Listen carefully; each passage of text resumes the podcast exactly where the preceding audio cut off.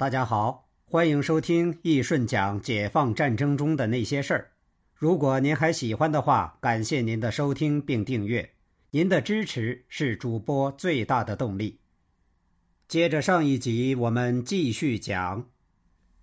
但胆大的同时，粟裕又表现出极其谨慎、小心，甚至敬畏的心态。他对局势可能出现的变化做出了几种推断：第一，敌军见我以重兵打援，有可能缓进甚至不进，这时两个纵队敌不过济南之敌，我军将会由先打援改为先攻城，并争取在援敌上远时攻克济南。第二，援敌迅猛突进济南，阻援无法快速歼灭援敌，导致其靠近济南。攻城兵力要争取尽快拿下城区。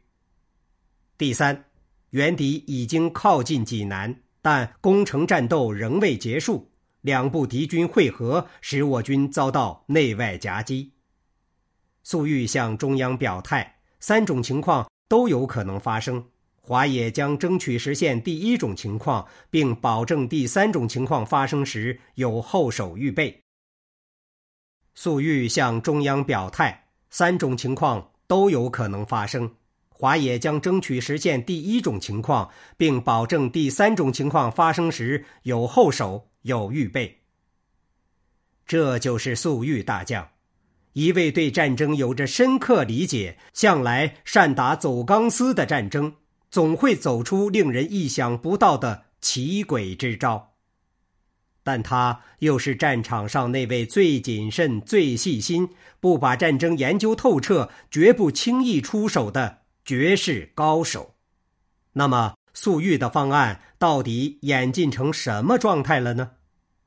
其实，不光是王耀武看到了济南战役的危险，蒋介石也看到了。济南兵少，必须以区外兵力救援。蒋介石迟迟不派援兵，一定程度上认为不能把所有的鸡蛋都放在济南这个篮子里。他向王耀武保证，一旦战役打响，只要济南守军能够坚守十天到二十天，徐州的重兵集团将迅速北援，将华野重兵击破于济南城下。一九四八年九月十六日。华野正式发动进攻，粟裕对攻城和阻援兵力做了调整，以山东兵团为主力，由许世友指挥十四万人进攻济南城，先打飞机场，断绝空中援助；粟裕则亲自指挥十八万人部署在兖州邹县一带，掐断金府线，并依托运河沿线逐次设置阻击阵地，把战役企图彻底暴露出来。硬碰硬的阻击杜聿明，在救援济南这件事上，蒋介石确实没有食言。济南攻城战斗发生两天，蒋就命令徐州的军队迅速向北推进，杜聿明指挥各兵团向鲁西南一带推进，结果与华野十八万人正面遭遇，在曹县、成武、邹县一带发生接触。部分国军就此止步，再也没有北进一步。是打不过华野吗？其实也并非完全如此，而是杜聿明察觉到情况有变。粟裕以往打仗总喜欢虚虚实实，根本摸不清套路，不知道他的主力究竟在哪儿，想往哪儿打。但这次华野几乎把作战方案写到脸上，你不看也要逼着你看。兵力部署一览无余，目标也非常明确，就是要和国军援助兵团决战。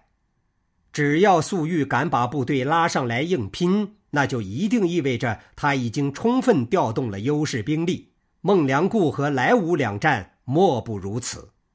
杜聿明怕了。援助济南只是上级派下来的任务，援不成锅也不是他的。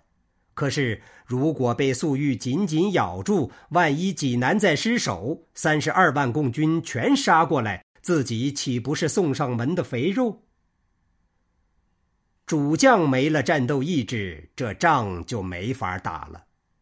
徐州几个兵团的鼻子也很灵，总司令部并没有发出不惜一切代价北进的指示，仗也就打得稀松。直到二十四日济南被攻克，原籍兵团仍然没有突破粟裕的阻击。杜聿明一听济南失陷的消息，立即命令各部脱离战场，迅速退回徐州，总算避免了被华野追歼的命运。有人或许为粟裕感到遗憾。预想中的左右开弓，同时打掉济南和徐州两部敌人的企图，并没有实现。其实，这属于对华野不切实际的要求。以当时华野的力量，尚不足以同时围歼两部敌人。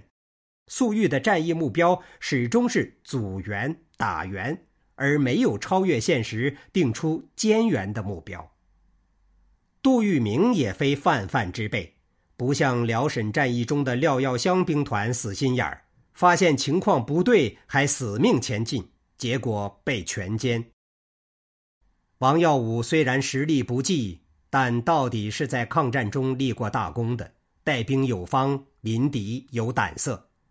华野工程部队分为东西两个兵团，西线兵团对国军吴化文部实现了策反。吴化文率九十六军临阵起义，导致济南西部防线门户洞开，西线兵团长驱直入。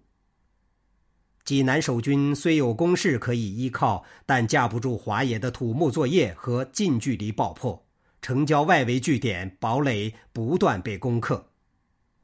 前七天华野进展十分顺利，但打到二十三日晚，攻到济南内城。济南守军全部退至城中，抵抗十分顽强。攻城部队连续四次突击都未能成功，打到半夜，部队都疲倦了。许世友考虑到天亮后敌军空军会来增援，如果让城内之敌喘这一口气，不知又将造成多少攻城部队的损失。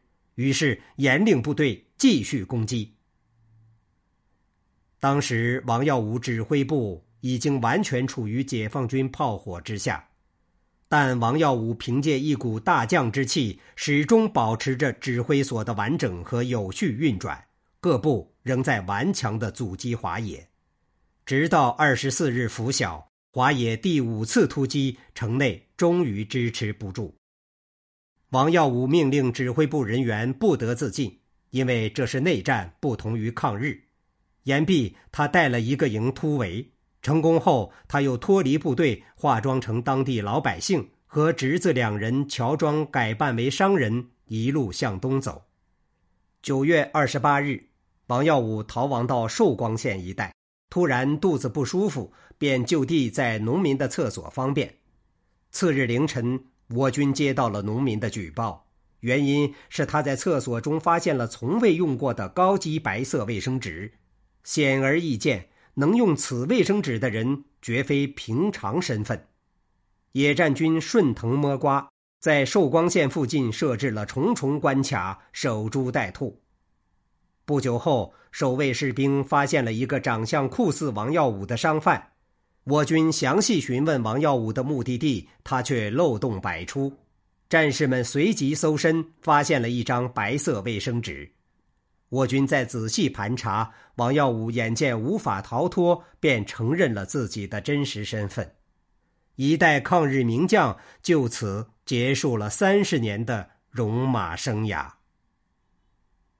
作为国民党的高级军官，王耀武被俘后，一直被安排在华东解放区的直属俘虏营。济南战役，国民党全面崩溃，王耀武一朝沦为阶下囚。王耀武指挥战争失利，与杜聿明未率领支援部队及时赶到有着极大的关联。而杜聿明为什么不救王耀武呢？首先，杜聿明援军迟迟未到，与蒋介石也有着极大的关系。济南战役正式打响之前，蒋介石就已经提前预知了失败，因此迟迟没有派兵增援。然而，蒋介石又不愿意轻易放弃济南，遂临时派遣杜聿明前往济南支援。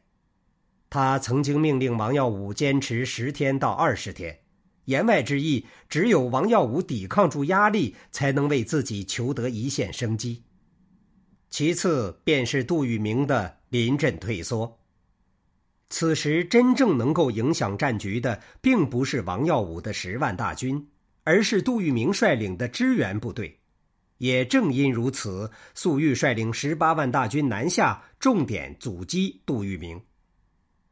粟裕虽然拖慢了杜聿明的行动速度，但却并不是依靠华野的战斗力，而是粟裕个人的威慑力。粟裕号称军中战神，创造了无数战争奇迹，在国民党内部更是声名在外。杜聿明因此十分忌惮粟裕。然而此次粟裕要打阻击战，他将十八万的兵力全部暴露给了杜聿明。粟裕坦坦荡荡，杜聿明却退缩了。杜聿明深知自己没有与粟裕对抗的能力，心中充满了畏难情绪。是以，杜聿明部队不敢前进，只能原地待命。增援济南对于杜聿明而言，只不过是一个可有可无的任务。杜聿明不愿意拿自己与众将士的性命冒险，于是决定暂缓观察，一直率领手下与粟裕进行周旋，保持着防御姿态，却并不主动进攻。不久后，济南沦陷的消息传来，杜聿明松了一口气，他命令手下迅速撤离，回到徐州。等待蒋介石下一步的作战计划，避免被粟裕率领的华野主力围歼。杜聿明也暗自窃喜。蒋介石的猜忌，杜聿明的退缩，导致了国军在济南战场上的节节败退。我军仅凭十四万的兵力夺回了解放战争的主动权。粟裕、许世友真乃军中虎将。好。这一集我们就先讲到这里，下一集我们接着讲。